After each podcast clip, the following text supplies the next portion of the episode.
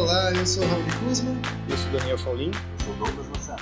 E esse é mais um Deepcast, nosso bate-papo sobre design, inovação e percepção. E hoje, gente, com uma pessoa muito legal, que ele já é cringe só pela, pelo tempo que ele trabalha com fotografia.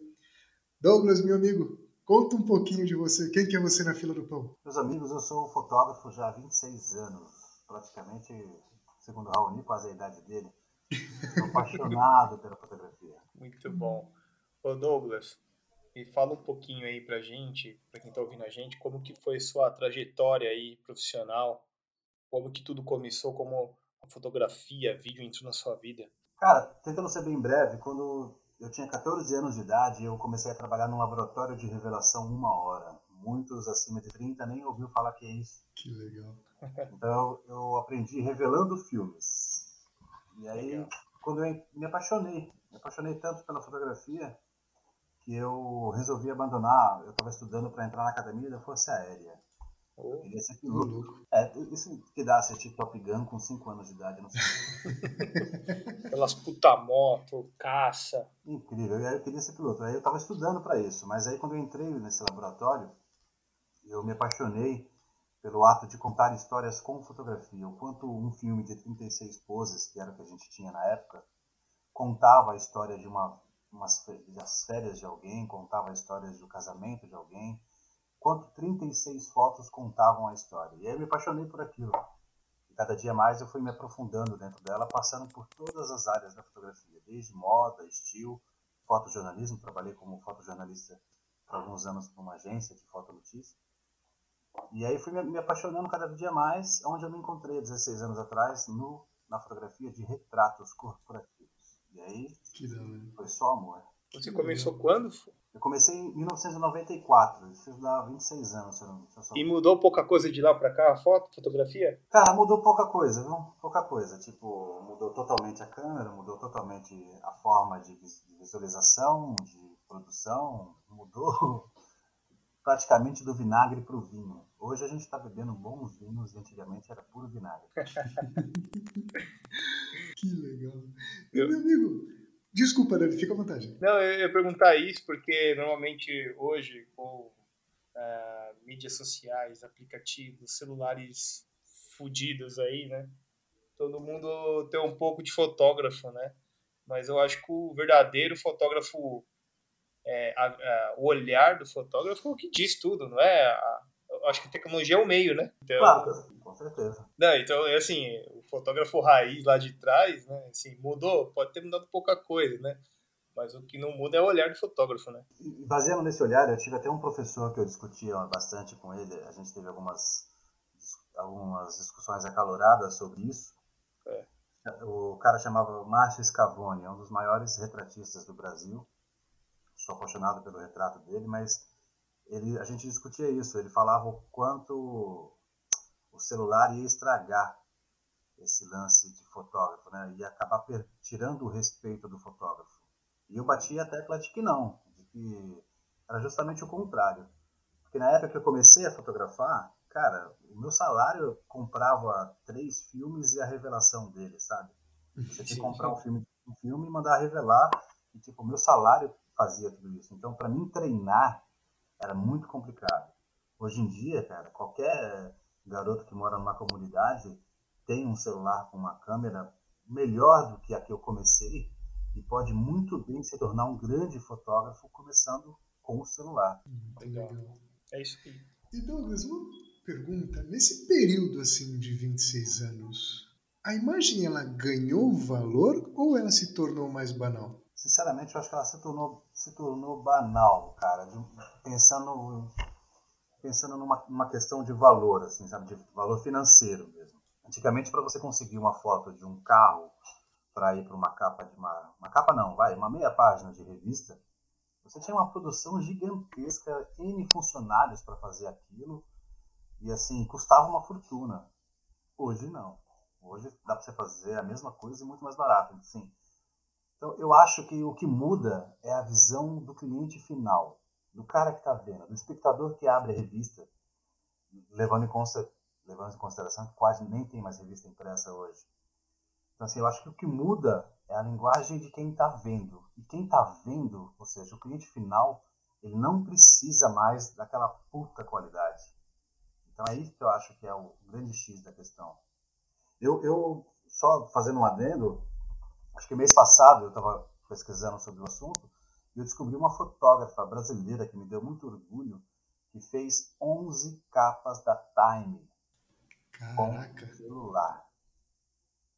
11 capas da Time. Essa mina, tipo, ela deve, ela deve ter metade da idade do, do, do, que eu, do que eu tenho de profissão. E eu, tipo, nunca, sei lá, talvez um dia até consiga ter uma foto minha na capa da Time. Mas a mina fez 11 capas. E assim, ela não fotografou qualquer uma, não. Ela fotografou 11 mulheres influentes dos Estados Unidos. Tipo Hillary Clinton. Oprah. Top. Top, top, top. E o trabalho da mina, assim, redondinho, show de bola. Fiquei apaixonado.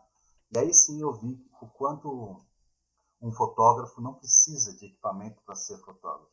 Ele precisa do que a gente começou falando no início, é da visão, da linguagem, do olhar. Só isso. É. O resto é só device.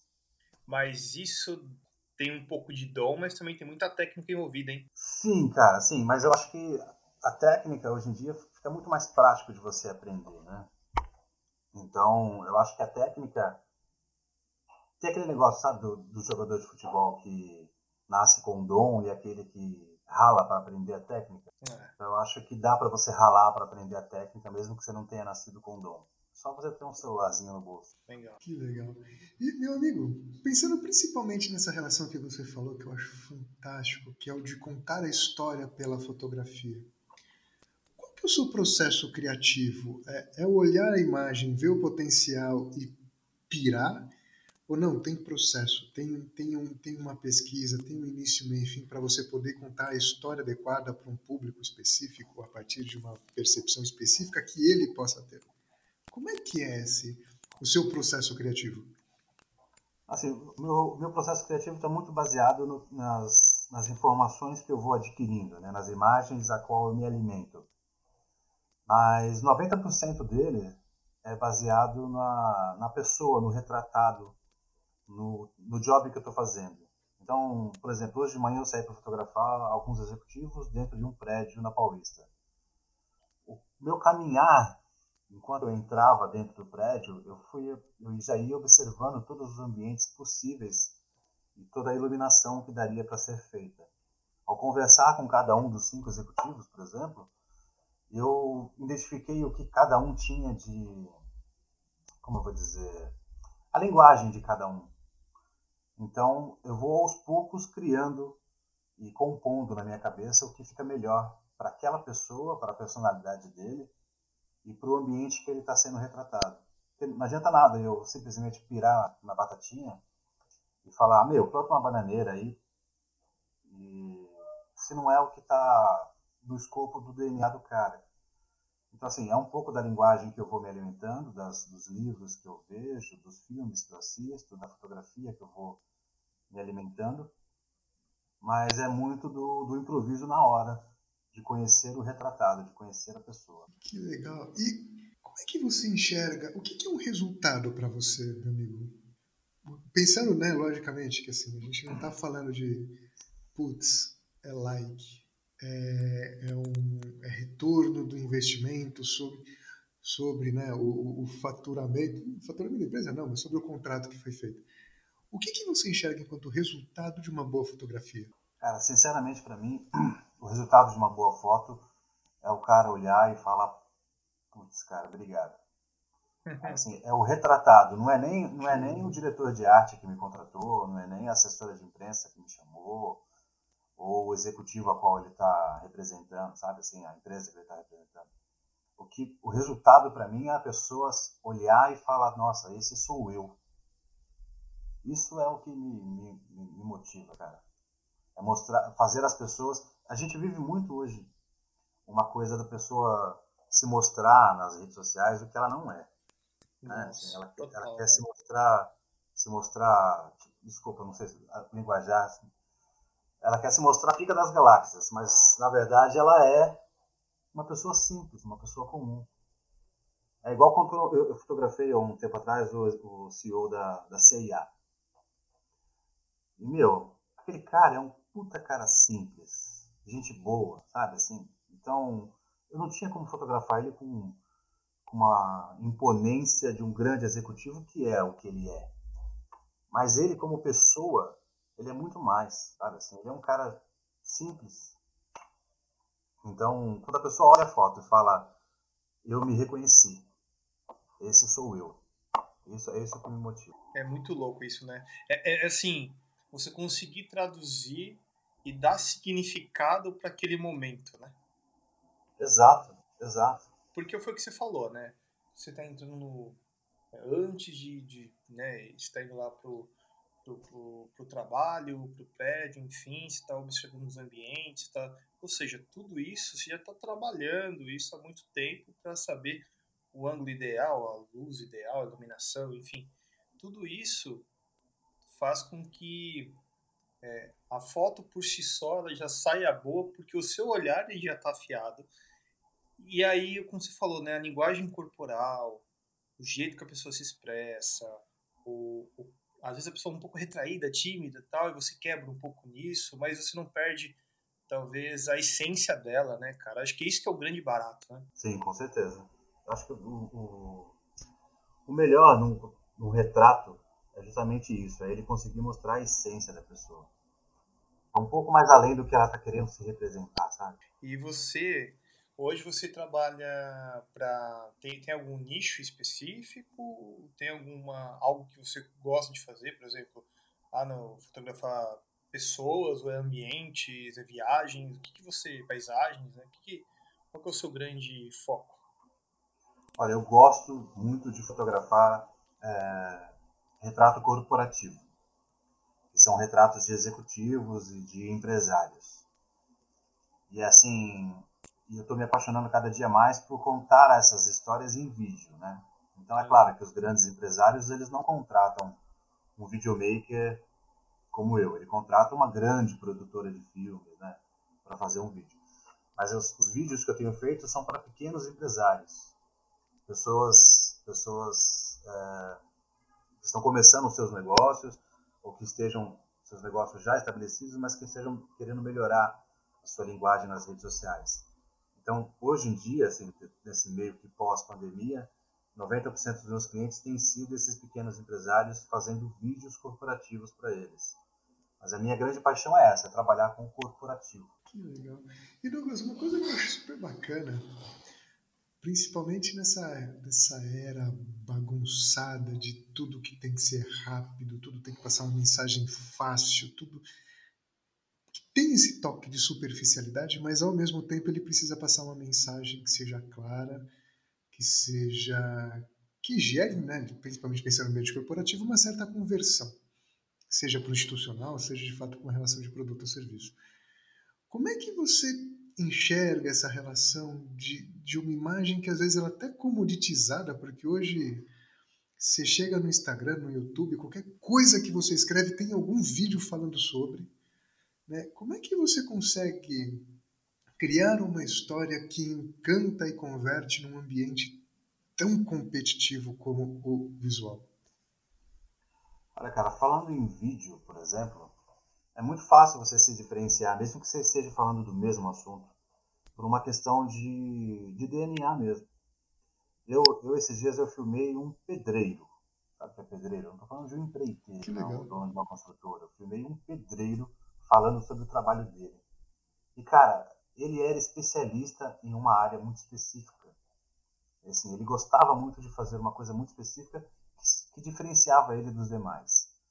Então, assim, é, fica muito mais prático quando a pessoa resolve contar a sua história. E a história delas, sinceramente, é o que mais deixa elas diferentes, diferenciadas das outras. Então, vamos supor que você pega três psicólogas para falar sobre psicologia infantil, por exemplo. Cara, algumas psicólogas, elas têm um pouco de história dela, o porquê que ela realmente gosta da psicologia infantil. E é isso que vai meio que nortear o, bate-papo, meio que nortear o vídeo. E isso vai dar o diferencial entre uma e outra. É meio que um pouco de, de, do, do, sucesso que o YouTube faz, sabe? No YouTube você vai ver vai, milhares de canais falando sobre a mesma coisa. Mas alguns têm mais sucesso do que outros, porque conseguem mostrar a personalidade do, do cara que está falando, do, do porta-voz. Que da hora. E meu, uma outra coisa que eu queria ver com você, porque é, uma, é um óbvio né, que sempre precisa ser dito, mas é um óbvio que poucas pessoas de fato explicaram. Douglas, por que uma imagem vale mais que mil palavras? Boa pergunta. Todo mundo fala, faz isso, faz isso, mas ninguém explica essa porra. Essa é boa, hein, cara? Essa é boa. Cara, visualmente é muito mais fácil de você sentir alguma coisa. Né? Quando você, alguém te conta uma história, é, um, são, é uma coisa. Quando alguém te mostra uma história, é outra. Então, na minha opinião, por isso que imagem conta mais do que palavras, sabe? Assim, é porque ela retrata. Ela tem um pouco de subjetividade. Além de ter, assim, além de ter objetividade, ou seja, ela quer mostrar aquilo ela tem muita subjetividade, que faz com que o espectador dê um pouco dele. Ou seja, tem uma imagem que eu sou apaixonado, que é do Igor Stravinsky, feita, eu esqueci o nome do fotógrafo agora, ai que horrível, mas depois, te, depois a gente vê. A, a maior foto do, do, do Stravinsky é ele de costas com o piano. A, a cauda do piano forma uma, uma letra musical.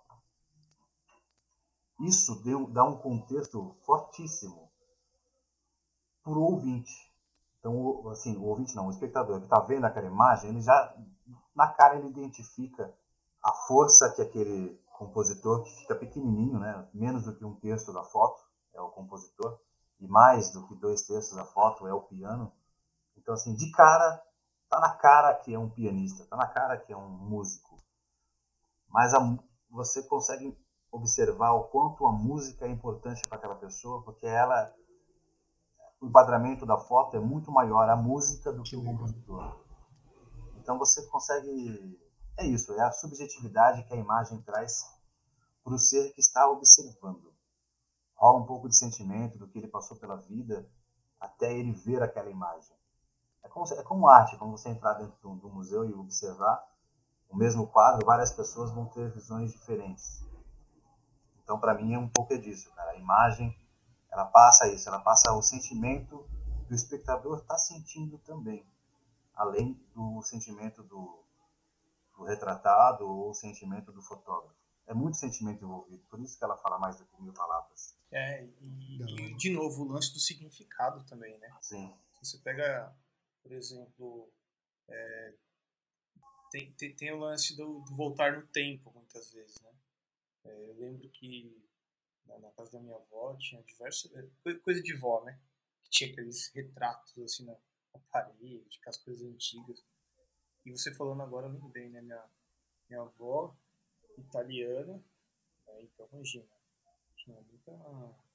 É, assim, meu, meu avô trabalhou em estrada de rodagem, também meus tios todos em lavoura e tudo mais, é, parte de agricultura tinha umas fotos muito tops na casa dela. Sabe quando você olha e diz, meu, aquela, aquele puta, uma puta lavoura assim, e, sei lá, o meu avô no campo, e aquele sol, sabe aquele momento, você fica viajando, né? Você fala, caralho, como que deveria ser aquela época, né?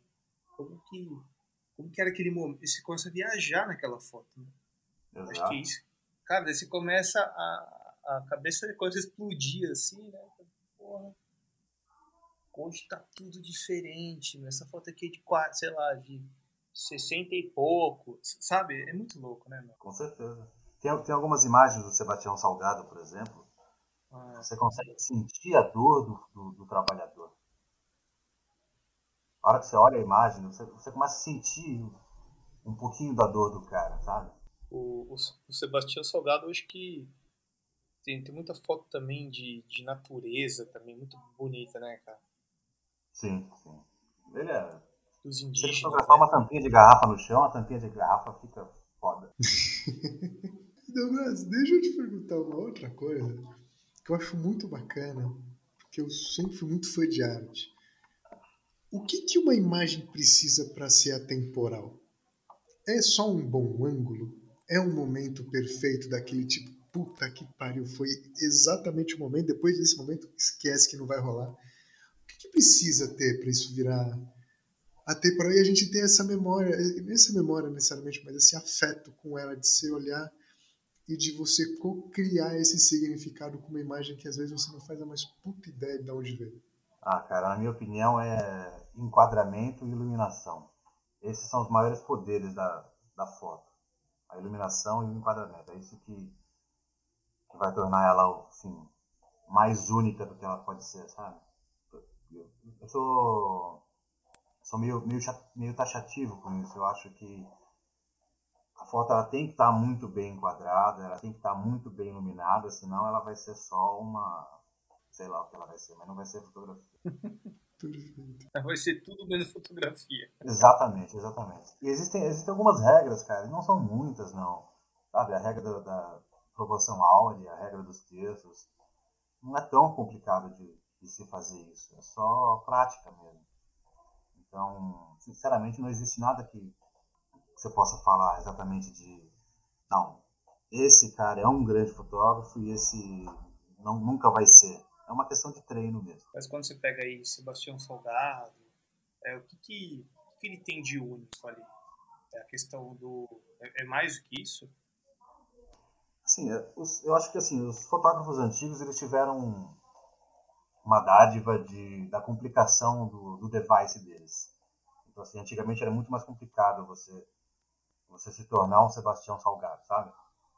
Então, por isso que, tipo, não sei se eu estou falando besteira, mas eu acho que antigamente era muito difícil você ser reconhecido como ele. Então, que, o que antigamente era difícil você ser como técnica, hoje é difícil de você ser por contatos. Né? Então, para você fazer uma grande exposição, você vai precisar de muitos contatos. Não necessariamente de, de boas fotos. Talvez você vai precisar mais, mais de bons contatos do que de boas fotos. Então, sei lá. Interessante isso. Será que é o momento que a gente vive hoje, que é muito mais estrelismo do que. É, não sei. Pode ser. Quem, pode quem ser.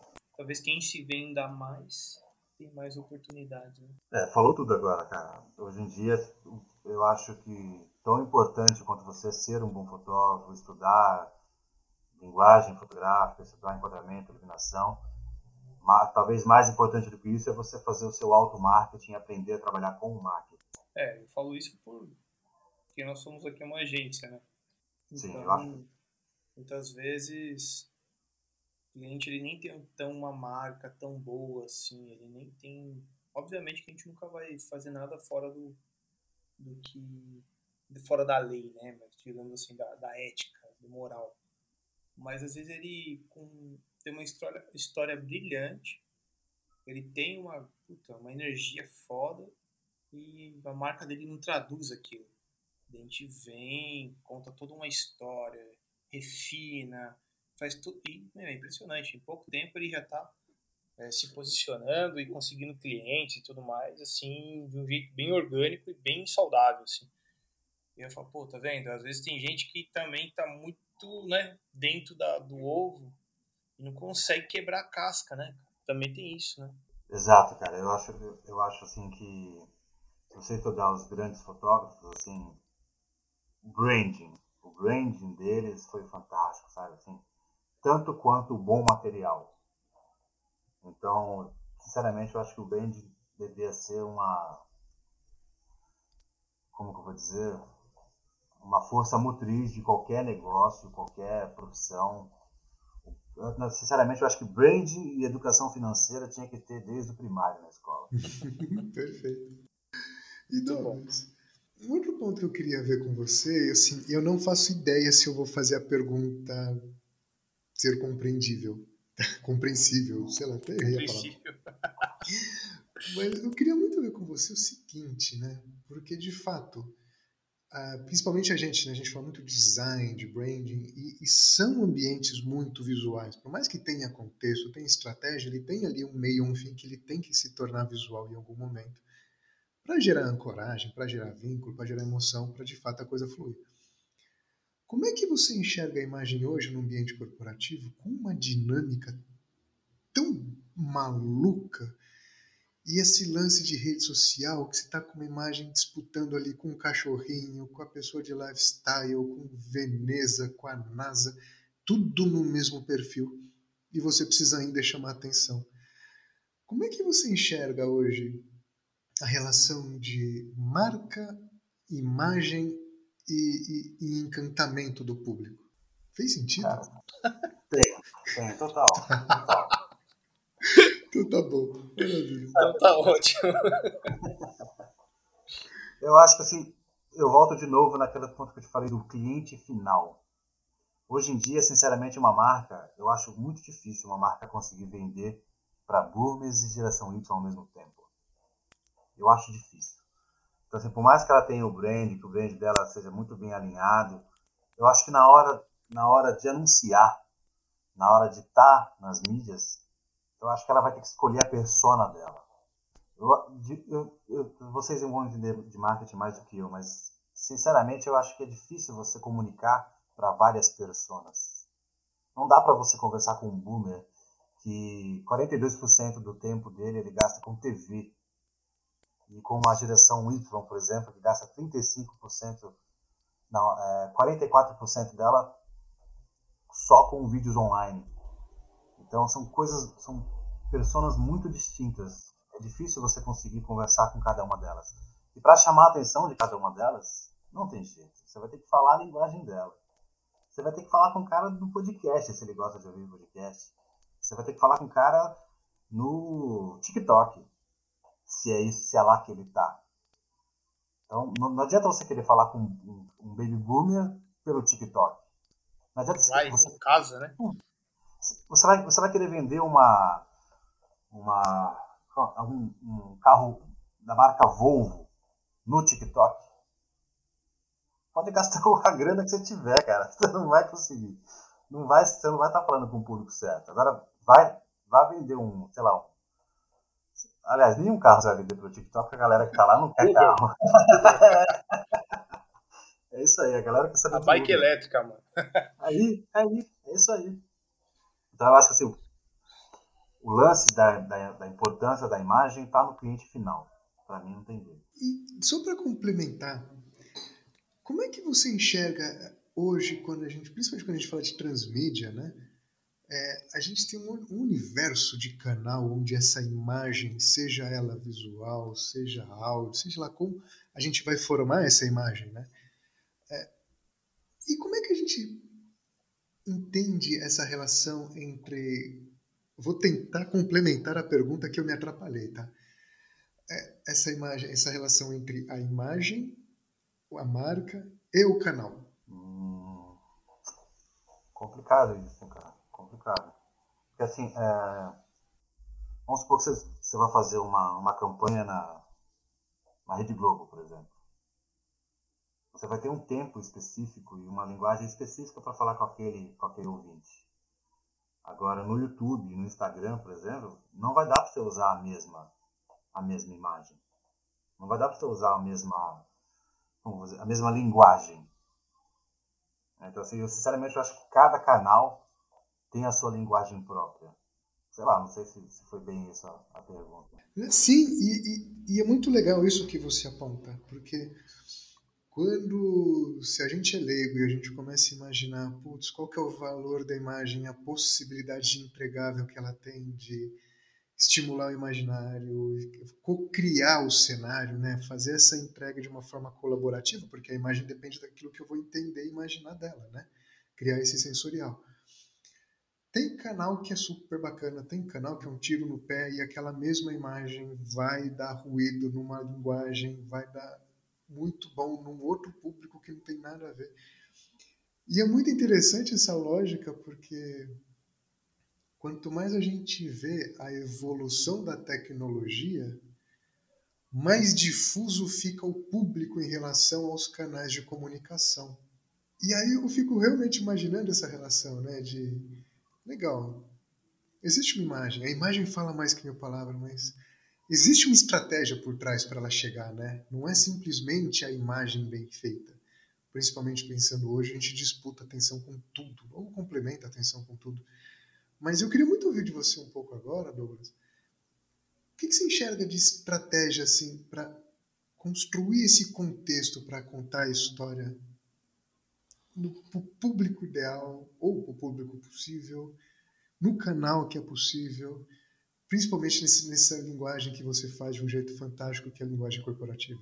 Cara, eu sinceramente eu acho que, na minha opinião, hoje o que mais está sendo vendido, ou seja, o que mais está em voga é a verdade. A verdade nua e crua. Então, para mim, a verdade está vendendo bem. Então, quando eu vou, quando eu, desculpa, quando eu vou fotografar um executivo, por exemplo, e o cara tá de terno e gravata, eu chego para ele e falo, brother, você usa mesmo terno e gravata todo dia? Ele fala, não, mas é que, é que tem que representar. Eu falei, beleza, vamos fazer algumas assim, mas vamos fazer uma sem. Dobra aí a manga da camisa, joga essa gravata fora, deixa a gravata em cima da mesa mesmo. Vamos fingir que você acabou de tirar essa gravata. Então, assim, se não for a verdade, ela não vai vender. Por que, que eu acho que o Instagram é um, uma, grande, um grande, uma grande mídia, cara? Porque ali, as, o que, se você analisar exatamente o que mais está sendo vendido no Instagram, é a verdade, sabe? Assim, ou seja, é a, a marca fazendo uma selfie, sabe? É a marca mostrando os bastidores uhum. da gravação, Hoje mesmo eu vi uma, um post da Rita Lobo mostrando como que é a produção do, do canal dela e tal. Então as pessoas querem ver o, o, elas querem quebrar paradigmas, elas, elas não querem mais aquela coisa bonitinha feita em estúdio. Ela quer aquela imagem trêmula, você começa a observar isso até nas produções cinematográficas. A galera tá curtindo imagem trêmula, sabe? Não estabilizada, uma coisa mais, mais rústica. Por quê? Porque está mais próximo da verdade. Hum. Então, eu, sinceramente, eu acho que a verdade vende. Então, quando você quer fakear, assim, deixar a coisa mais bonitinha, isso não vai dar certo em nenhum canal. Seja na Globo ou seja no, no YouTube. Cara, acho que você falou tudo, hein, meu? porque é isso, meu. Acho que. Não, porque assim, eu, eu acho que. Vamos lá, né? Eu da época que eu fazia semana, no, no, último Deepcast que a gente entrevistou o Nelson Ursch, um mega de um professor, designer e tudo mais. E eu lembro um pouco disso na, até na, na faculdade. Ah, antes acho que não tinha, não é todo mundo que tinha acesso ao, ao co-criar, a criar as coisas e tudo mais. E acho que a partir do momento que as pessoas começam a ter mais acesso, seja ela via um Canva, por exemplo, um aplicativo que você vai lá e cria um post em 5 minutos, por exemplo. Eu acho que em nenhum momento ela substitui o papel do designer. O designer tem muito mais profundidade, ele vai ter estudo, ele tem repertório, ele tem anos de bagagem. Então quem acha que o Canva vai destruir o designer, porque é a mesma, mesma coisa que você falou ali da, dos aplicativos, ou a câmera digital, o celular com, com o fotógrafo, né? Então tem, tem espaço para todo mundo, na minha opinião, mas sendo um pouco aqui até provocativo, né? Eu acho que a gente tem que pensar um pouco, né? Assim, que sempre a democratização vai, vai surgir algum um benefício para as pessoas. E eu acho que elas, com aquele aplicativo tipo Instagram e tudo mais, ela vai começar a mostrar o, o dia a dia dela. E ela vai impactar pessoas que se conectam com ela, sabe? E e isso vai trazer a verdade dela, como você falou, né, meu? E, e, e eu acho que é muito disso. O designer também tem muito disso, né? Então, assim, só, é, na verdade, isso aqui não é nem uma pergunta, é um comentário que eu fiz aqui no meio. Ah, claro. que, não, que no final do dia, se você for ver bem, é, as pessoas estão afim de postar lá, ah, vou postar meu gato aqui e pronto, acabou, porque eu tô afim, tá ligado? E aí outras pessoas do, do, meu grupo que se identificam comigo vai gostar e vai curtir, vai compartilhar e tudo mais. Então vira um lifestyle também, né? Acho Exato. que esse é o grande ponto, né? Exato. E outra, assim, é, eu, eu não sou um cara tão, tão otimista quanto, quanto você, assim, eu sou um cara meio pessimista, apesar de ser muito romântico. Muito, muito romântico. Ainda, ainda acredito no, no príncipe encantado vindo em cima do cavalo branco para para entrar nas eleições do ano que vem. Mas assim, por mais que eu seja realista, assim, o, o romântico, o meu realismo fica um pouco mais forte do que o romântico. Eu acho que o você não tem até grandes marcas não tem como contratar vai, um fotógrafo, um videomaker para fazer reels todo dia, duas vezes por dia, três vezes por dia. E se você for analisar o que o Instagram está entregando, ele entrega muito mais Reels do que o próprio feed. Então, em termos de cliente final mesmo, assim, sabe? Vai mandar o que a, o que a galera tá, tá mais curtindo. E a galera tá curtindo o dia a dia, sabe? Tá curtindo o que rola atrás das câmeras, o, o que é feito meio que nas coxas mesmo, porque mostra que é a real. Então, se você parar para ver algumas pequenas marcas crescendo no Instagram, por exemplo, cara, a, mina que faz um, um trabalho de artesanal, de brincos, joias, ela posta duas, três vezes no Reels dela. Se ela fosse contratar uma gente para fazer isso, imagina quanto que isso ia custar para ela. É. Imagina se ela, se ela contratasse eu para ficar do lado dela, filmando ela o dia inteiro. É. Então, assim, é puxado, cara, puxado pra gente. e, meu amigo, como eu tenho o privilégio já de ter conversado bastante com você em outras oportunidades, vamos trabalhar juntos. É, eu queria te pedir um, uma coisa. Conta os bafos aqui para nós, assim. Dentro de todos esses malucos que você já entrevistou, teve algum que você falou, caralho, o cara tá queimando meu filme, cara. Olha que as besteiras que o cara tá falando nas revistas ou em qualquer lugar. Teve alguém assim que sim, fez um puta trabalho, depois você olhou pro trabalho e falou, cara, vou tirar do meu portfólio. Agora.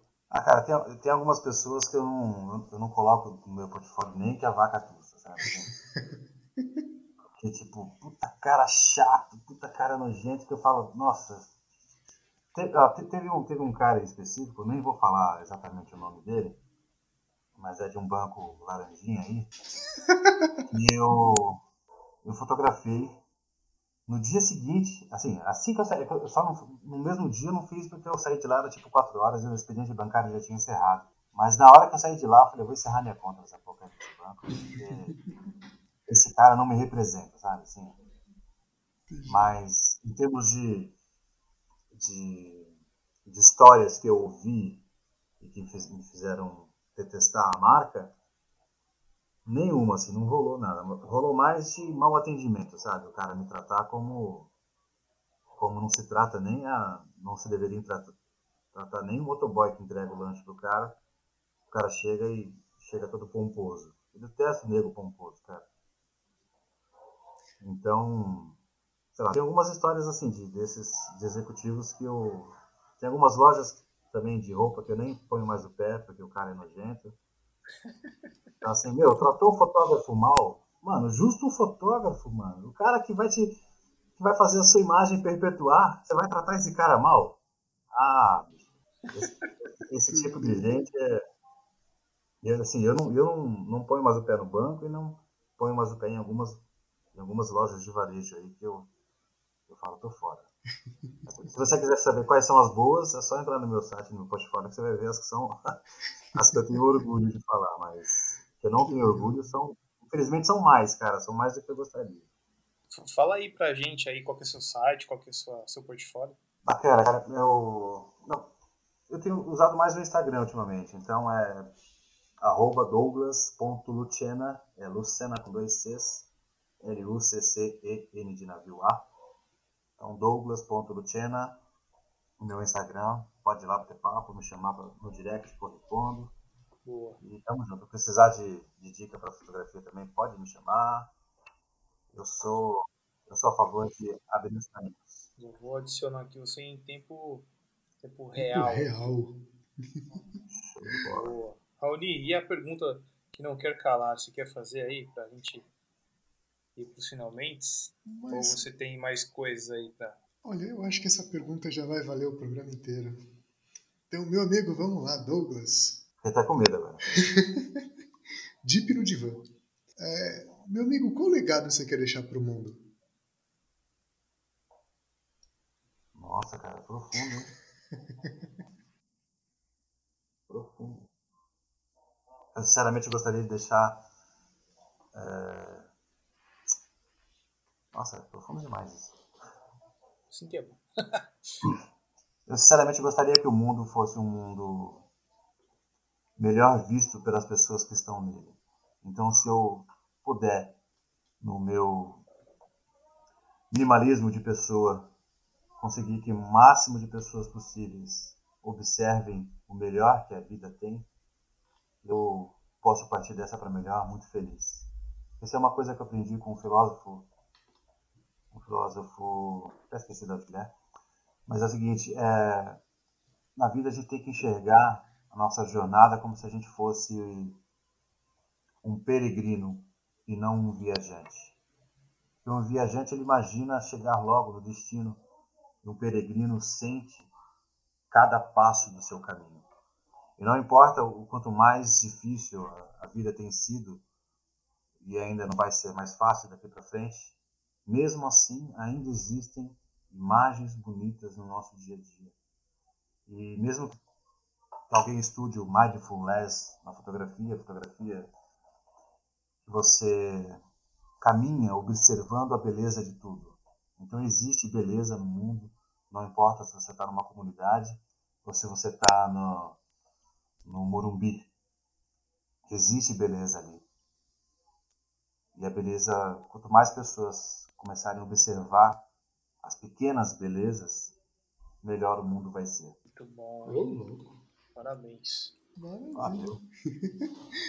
Meu amigo, eu queria te agradecer muito. Foi um bate-papo fantástico. Eu realmente espero que você tenha gostado como a gente gostou, porque você coloca essa relação, principalmente do poder da imagem, de um jeito extremamente didático. Então, parabéns pela jornada, parabéns por essa aula incrível. E realmente a gente espera que você tenha gostado bastante, né, Dani? Não, com certeza. É, são pessoas assim que a gente, eu falo, né, Douglas, que a gente tá aqui no Deep há um tempinho já aí, ó. Acho que vai fazer dois anos aí logo, né, Raoni? Pois é. E, e o legal é que cada um, cada participante, cada entrevistado traz o, um pouco da sua experiência. Isso eu já ouvi várias pessoas que ouviram o, podcast falando assim, porra, aquele episódio lá o cara falou um negócio para mim, a pessoa falou tal coisa que me tocou, me trouxe lembrança, me deu insights e tudo mais. Então acho que é isso que é o grande barato, né? Tipo, vocês agregam tanto aqui no nosso nosso bate-papo que incentiva a gente e também as pessoas que estão escutando. Então acho que essa ferramenta ela é poderosíssima só é possível através de vocês aí, né? Que, que aceitam nossos nosso convites aqui e vêm falar com a gente, né? Cara, eu adorei, adorei, assim, falar, falar com pessoas tão tão bacana quanto vocês, assim, eu, eu nem me senti gravando o podcast, me senti como se a gente estivesse na mesa do bar tomando uma cerveja, só faltou a geladinha. Ah, é isso aí. Esse é o, esse é o nosso propósito, esse né? é o foco. É, levar, levar conteúdo bom pra galera de um jeito fácil, gostoso, leve, enfim, né? Muito bem, obrigado, viu, Douglas? Valeu Isso, demais. Obrigado a vocês, adorei mesmo. Parabéns, parabéns pelo trabalho. Obrigado, gente. E obrigado, Dani, por mais um. Valeu. Gente, muito em breve mais um Digcast incrível para vocês. Até já. Até, tchau, tchau.